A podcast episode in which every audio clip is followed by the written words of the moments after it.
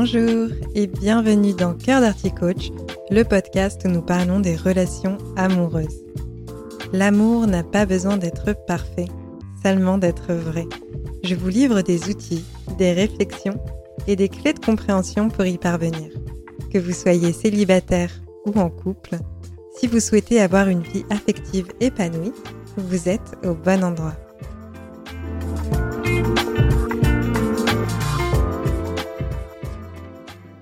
Bonjour à toutes et à tous, j'espère que vous allez bien. Aujourd'hui, je vais vous parler d'un sujet qui revient très fréquemment, que l'on soit en couple ou célibataire. Il s'agit de la notion de liberté. Je pense que nous sommes très nombreux à considérer que la liberté est une de nos valeurs fortes. Et j'ai envie de vous dire qu'en soi, ça ne veut pas dire grand-chose parce que honnêtement, qui n'a pas de valeur liberté? Qui un jour se dit ah non, franchement, moi j'adore me sentir oppressée et enfermée dans mes relations et dans ma vie en général. Je trouve ça parfaitement épanouissant. Vraiment, la servitude, j'adore. Je vais donc vous parler de liberté en partant du principe qu'effectivement vous tenez à votre liberté, peu importe que ce soit selon vous une de vos valeurs hautes ou non. Quand on construit nos relations amoureuses, on devient plus intime, on évolue à deux et on construit un projet amoureux ensemble. Projet qui va s'enrichir au fil du temps. Alors comment est-ce qu'on fait pour conserver sa liberté dans la relation? C'est la question en tout cas à laquelle j'ai envie de répondre aujourd'hui. Et je vais le faire en expliquant bien ce qu'est la fameuse liberté dans la relation, parce qu'il y a beaucoup de fausses croyances sur ce sujet. Si on prend la définition du dictionnaire, la liberté est la possibilité d'agir selon ses propres choix sans avoir à en référer à une autorité quelconque. On voit souvent la liberté comme une absence de contrainte.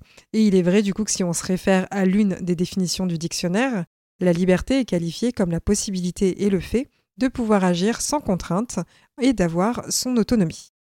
Cela dit, c'est une définition qui est au sens large. Dans notre vie, même si on se sent libre, on aura toujours des contraintes.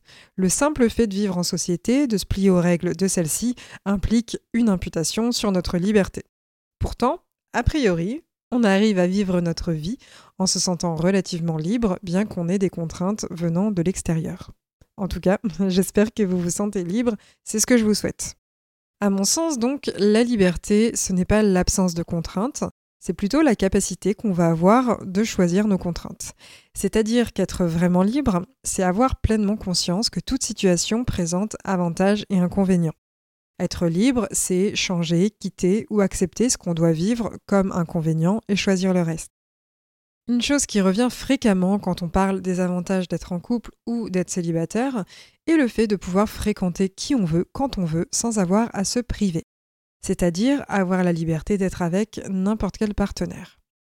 Et effectivement, quand on choisit un contrat de relation exclusif, on peut avoir le sentiment de devoir se priver ou se brimer lorsqu'on rencontre d'autres personnes et qu'il y a éventuellement un désir d'aller flirter ou séduire quelqu'un d'autre. Et personnellement, c'est un questionnement que j'ai eu pendant longtemps. Je me suis interrogée sur les différentes formes de relations qui pourraient me convenir, que ce soit le polyamour, la monogamie ou les relations libres. Et d'ailleurs, j'ai envie d'aborder ce sujet depuis un moment déjà et ça viendra pour un prochain épisode. Et en fait, je vous mentionne ça parce que justement, cette notion de liberté, de pouvoir saisir chaque opportunité sans avoir un sentiment d'être brimé à cause du couple, m'a questionné pendant un certain temps. Notamment, on dit parfois qu'il y a des relations à vivre et à explorer quand on fait des rencontres. On peut donc estimer que le couple nous empêche de les vivre pleinement, mais de mon côté, aujourd'hui, j'ai une vision qui va être plus nuancée sur le sujet. Et à mon sens, et bien sûr il ne s'agit que de mon avis, il est possible de développer de l'intimité, de la proximité et de la connexion avec quelqu'un, tout en ayant la sécurité d'un lien dans le couple. C'est-à-dire qu'on peut choisir la sécurité du lien qu'apporte le couple et pour autant expérimenter l'amour avec plein de personnes sans avoir nécessairement à franchir certaines limites qu'on aurait pu poser lors de la construction du contrat de notre couple. Pour moi, le fait de voir le couple comme un obstacle vis-à-vis de mon envie de pouvoir être avec n'importe quel partenaire était en fait la cristallisation de ma peur de l'engagement. Aujourd'hui, je vois plutôt le couple comme une liberté d'être qui je veux avec mon partenaire, et c'est aussi pour moi la liberté de connaître toujours plus profondément quelqu'un et d'avoir une connexion grandissante au fil du temps. Dans une relation saine, on est libre d'être soi-même dans le couple, parce que la relation, elle se base sur l'acceptation des différences de l'autre. Il va y avoir également une notion d'amour inconditionnel, qui inclut donc le respect de l'autre et son unicité. De fait, ça implique que chemin faisant, on accepte l'évolution de notre partenaire. On va continuer à l'aimer et on va avoir cette envie que l'autre avance, grandisse et chemine avec nous. La liberté d'être dans le couple, c'est être radicalement soi et avoir la sécurité d'être aimé, quelles que soient nos propres insécurités vis-à-vis de nous-mêmes. Dans un couple sain, toujours, il n'y a pas de volonté de contrôler l'autre, puisqu'on est justement, comme je le disais, dans un amour inconditionnel. On ne cherche pas à changer l'autre et à le transformer ou la transformer en quelqu'un de différent, puisqu'on l'aime tel qu'il ou elle est. Donc, dans un couple, on respecte l'individualité de l'autre, on accepte que notre partenaire puisse avoir besoin de moments de solitude, même si ce n'est pas notre cas. On peut également sans souci rester connecté à ses amis et choisir d'avoir notre partenaire avec nous ou non dans ces moments précieux. Il est aussi possible de partir en voyage seul ou avec notre partenaire. En fait, un couple, c'est former une équipe. On se sent léger ou légère parce qu'on a une personne avec qui on peut partager ce qui nous pèse sur nos épaules, l'autre est là pour nous accompagner face aux différents challenges de la vie. Si vous voulez vérifier que vous avez toute la liberté d'être dans la relation, que vous êtes accepté tel que vous êtes, vous pouvez vous demander est-ce que mon ou ma partenaire accepte mes différences? Et dans ces différences, comment communiquons-nous sur le sujet? Est-ce que mon ou ma partenaire est ouvert à la compréhension de mon originalité? Est-ce que la personne avec qui je suis en couple essaye de changer qui je suis? Est-ce que l'autre essaye de m'imposer ses choix? Et on va y ajouter la nuance, ou bien est-ce que c'est moi qui n'arrive pas à m'affirmer? Et dans ces différents questionnements, on prend garde à ne pas confondre un partenaire qui nous prive de nos libertés et un couple en plein dans la lutte de confrontation, j'en parlais dans un précédent épisode. Parfois, on peut croire que notre partenaire empiète sur notre liberté alors qu'en fait, on ne s'autorise pas à s'affirmer et dire sincèrement ce qu'on veut dans la relation. Ensuite, parmi les autres inquiétudes qui reviennent avec la liberté, il y a le fait de devoir prendre l'autre en compte dans nos choix ou devoir tout simplement rendre des comptes. Cette vision, pour moi, elle est à nuancer. Oui, on peut prendre en compte l'autre, mais on a toujours notre libre arbitre. Tous nos choix ne nécessitent pas d'être validés par notre partenaire. On peut prendre des décisions et voir comment est-ce que celles-ci peuvent coexister avec l'autre. Il y a évidemment des choix qui vont impacter l'autre, et pourtant, c'est de notre ressort de décider s'il est nécessaire de consulter notre partenaire selon le sujet. Vous avez par exemple le droit de mettre un terme à la relation si vous sentez que c'est juste. En revanche, si vous sentez que la relation a de la valeur pour vous, alors oui, il y aura peut-être des décisions pour lesquelles il sera nécessaire de prendre en compte l'autre. Cela peut concerner par exemple un désir de parentalité, une envie de déménager, le choix d'un changement de travail si ça bouleverse les finances communes. Mais parmi tous ces choix, on va différencier les concessions qu'on fait quand on prend en compte l'autre et les compromis. Les concessions sont à bannir dans un couple, puisque cela implique qu'il y ait un gagnant et un perdant dans l'histoire. En revanche, les compromis sont bénéfiques, puisqu'ils vont être gagnant-gagnant. Dans un couple, il va évidemment y avoir des contraintes, mais ces contraintes, elles vont être choisies. Dans l'épisode 38 du podcast, je vous parlais justement du pourquoi du couple du comment est-ce qu'on peut trouver du sens dans les contraintes que l'on perçoit dans la relation. Il existe une vision du couple qui consiste à voir celui-ci comme un obstacle à nos projets personnels.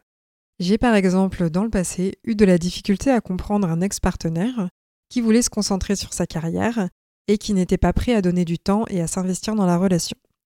C'est-à-dire qu'il voulait bien des bons moments qu'on avait à passer ensemble et il espérait pouvoir supprimer ce qu'il considérait comme des contraintes dans la relation comme le fait de nourrir l'espace de co-construction du couple. Je pouvais tout à fait comprendre que le couple ne soit pas sa priorité. En revanche, à mon sens, il faisait, entre guillemets, une mauvaise association. D'une certaine façon, il voyait le couple comme un obstacle, une distraction qui l'empêchait de développer sa carrière. Pour moi, une association qui me semble plus juste est que justement, on peut accomplir plus de choses dans notre carrière sans être distrait par la recherche d'une sécurité affective. On peut se laisser distraire par des recherches chronophages sur des applications de rencontres, ou inconsciemment être un peu aux aguets en fait, au cas où quelqu'un puisse nous plaire. À mon sens, on gagne en confiance dans notre travail quand on sait qu'on a une base affective stable. Et bien entendu, cette base ne s'entretient pas toute seule puisque aimer ne suffit pas. Il y a donc, si on veut, la contrainte de devoir nourrir la relation. Mais pour moi, si on est dans l'amour vrai, ce n'est pas une contrainte, mais un plaisir de prendre soin de celle-ci. Alors comment est-ce qu'on conserve sa liberté dans la relation? Eh bien, on respecte nos propres besoins et ceux de l'autre. C'est-à-dire qu'on apprend à accepter les différences et les voir comme des trésors uniques chez l'autre, plutôt que comme des défauts à gommer.